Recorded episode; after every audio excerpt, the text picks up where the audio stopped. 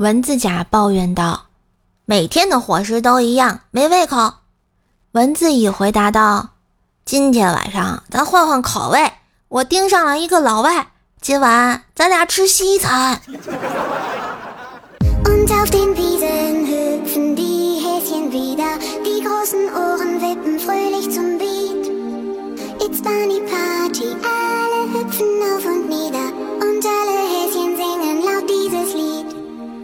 嗨，我亲爱的男朋友、女朋友们，大家好，欢迎收听《窗外春色关不住，欢乐搞笑马上来的怪兽来啦》。我是你耳边的女朋友，怪是谁呀？喜欢节目请订阅一下哟，点赞、留言、分享、打 call，带射手上热门啊！最近我悟出一个真理，我得告诉你们：想赚钱就不能爱钱，得怕钱。这是为什么呢？怕什么来什么呀！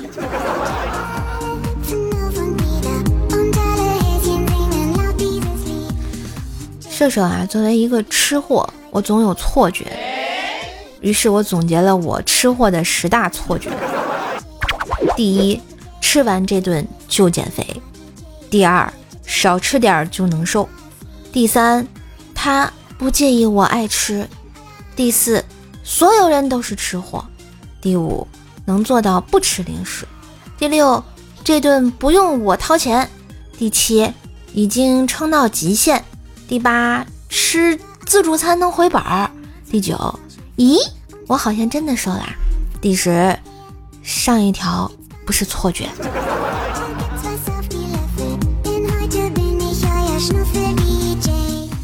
所以啊，对于吃，我是非常的考究的啊。什么好吃，什么值得吃，我这心里啊都明明白白的。像我最近吃的轩妈蛋黄酥，就是我心里觉得特别值得吃的啊。你看，像我吧啊，牛肉呢，我就喜欢那零点零零零零零一分熟的。一般当清晨的第一缕阳光照射在牛身上，我就开始追着牛啃了。当然，牛可能会一边跑一边骂大街呀。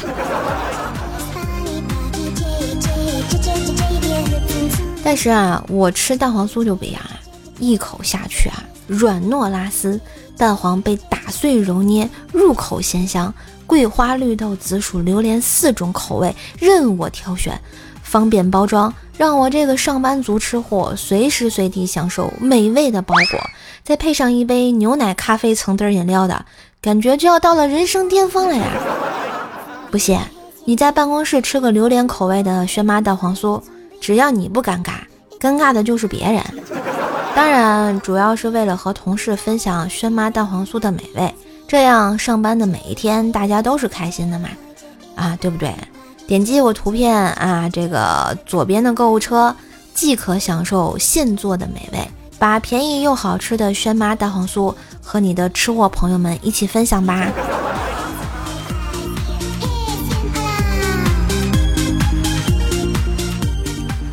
最近啊，其实我在思考一个问题：为什么春梦做到关键时刻总会自动醒来？就是人体的保护机制嘛，防止梦中被妖怪吸走了阳气。后来啊，我想明白了，可能只是我。脑海里的素材太少了。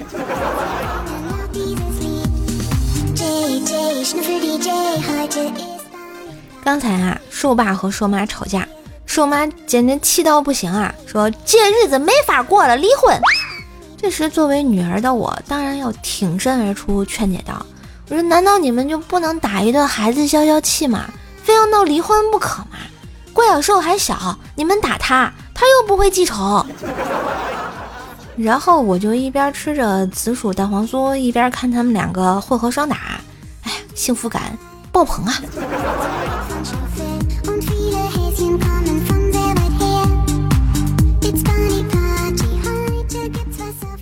说到父母啊，就不得不提父母长辈和人工智能的二三事。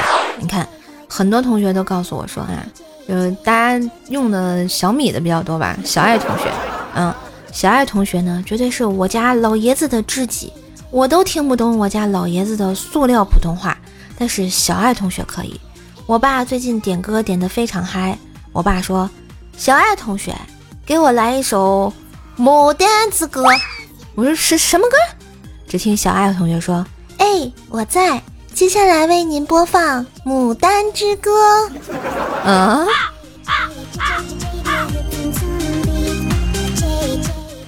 今天啊，第一次打开小爱同学，我爸妈就说：“请你播放一下邓丽君的歌，谢谢你哈。”然后转头跟我说：“哎，你拿回来这个同学态度很好啊。”呵呵。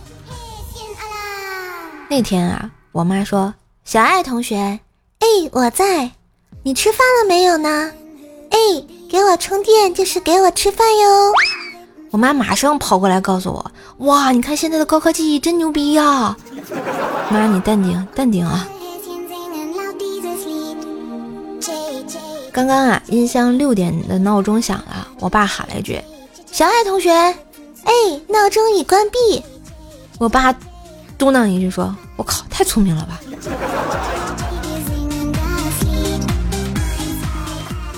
后来我发现我可以放心的离开家了。我爸妈下班回家，第一不是问我，而是问小爱同学。小爱同学，我下班了。哎，你回家啦？我今天给你准备了段子节目《怪兽来了》，天天说的爆笑笑话。嗯，还带做广告的呀。啊，再说件这个爷爷的手好玩事儿啊，教爷爷喊小爱同学打电话给爱华，爷爷紧张了一会儿。爱华同学。呵呵，哎，小爱同学啊，夺走了爸妈对我的爱。人工智能正在控制人类，我爸妈已经把小爱同学当成孙子养了，一有空就和他吃了吗？饿了吗？把小爱同学给我爸妈是件正确的事吗？现在喊小爱比我喊我还勤快啊！奶奶今天问小爱同学手机还有多少电？小爱同志，还有多少电呀？他也不知道呀。哎，你们说这人工智能是不是要夺走我们的爱了呀？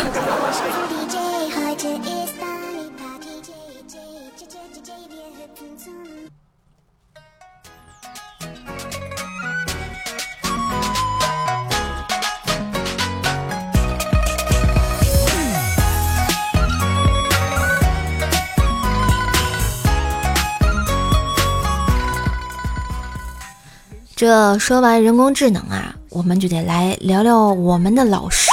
哎，还记得上大学的时候啊，老师点名，如果说被点到三次不在，就要挂科。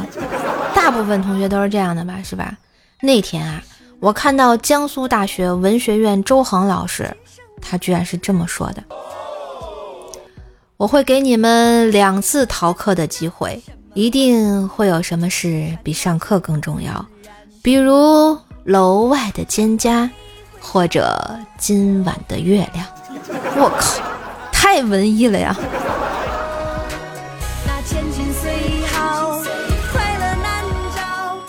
其实吧，老师们也是可可爱爱的一群人啊，是吧？你看，记得一个燥热的夏天，化学老师五十几岁的老头子在上课，同学们呢都昏昏沉沉的。这时候。老师突然在讲台上来了一个后空翻啊，顿时全班沸腾，该有的盹儿都醒了呀。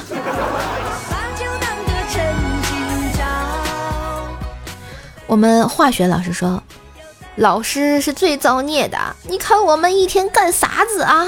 吸粉坐台卖身，还得博你们这些上帝的欢心。我在上面演的这么费劲，你们好歹赏个脸看一下行吗？天哪！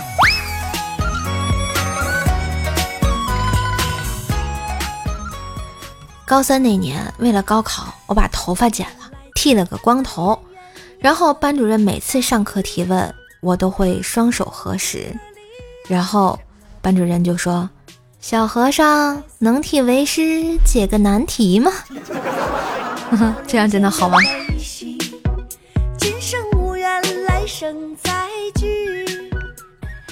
初中班主任啊出了车祸，右手骨折。来上课的第一天还吊着石膏，进班第一话就说的：“没想到吧，我杨过又回来了。”老师，你雕呢？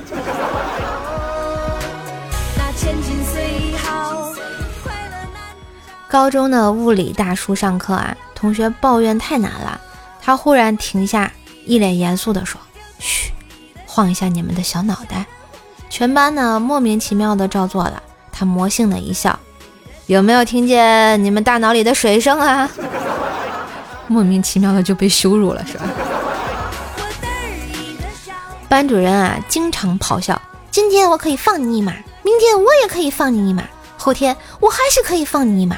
不过，请你记住，我是教书的，不是放马的。咩。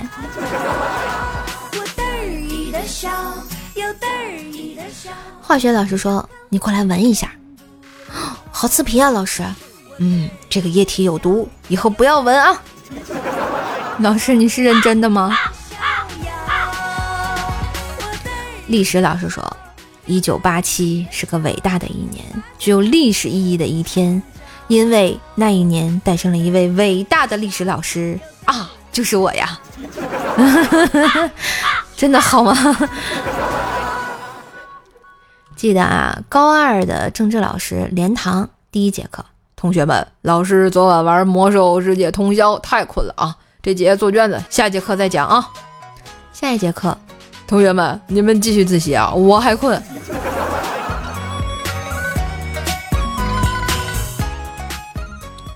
班主任说啊，你们高三狗有什么悲哀的？我还是五十多条狗的铲屎官呢，好像也挺有道理。初三的时候啊，总觉得化学老师身上有一股子味道，挥之不去，长久伴随，却又不是香味儿。直到后来他炸了一次讲台，我才知道，原来那是炸药味儿。靠，太让人害怕了。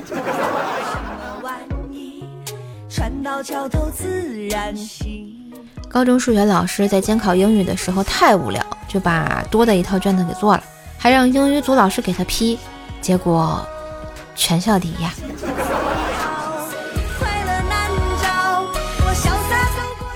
高中的时候呢，班里有人在墙上涂鸦，物理和数学老师通过字体的大小、离地的距离以及油漆的脚印算了半天，得出的结论是身高一米七四左右。结果当晚就找到了凶手啊！这都可以去当侦探了啊！初中的物理老师啊，全校教物理最牛逼的。有一天讲并联，他爬到桌子上把灯管给卸下来了，给我们看。还有一次呢，他撺掇我们班同学把一个铁夹子插到插座里，结果啊，把整个学校整的停电了。而且暑假专门办了个补习班，教我们烧电焊、做收音机、做芯片。唉，大概没有比他更好的老师了吧。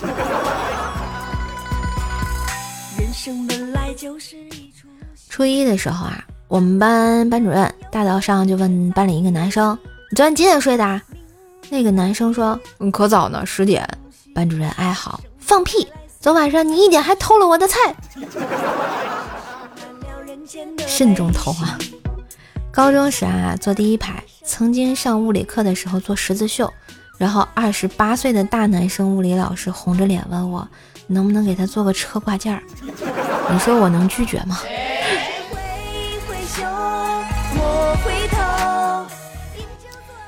地理老师啊，高二没收了我的鬼吹灯，第二天来了以后，顶着个黑眼圈问我：晚上你看那个真的不会害怕吗？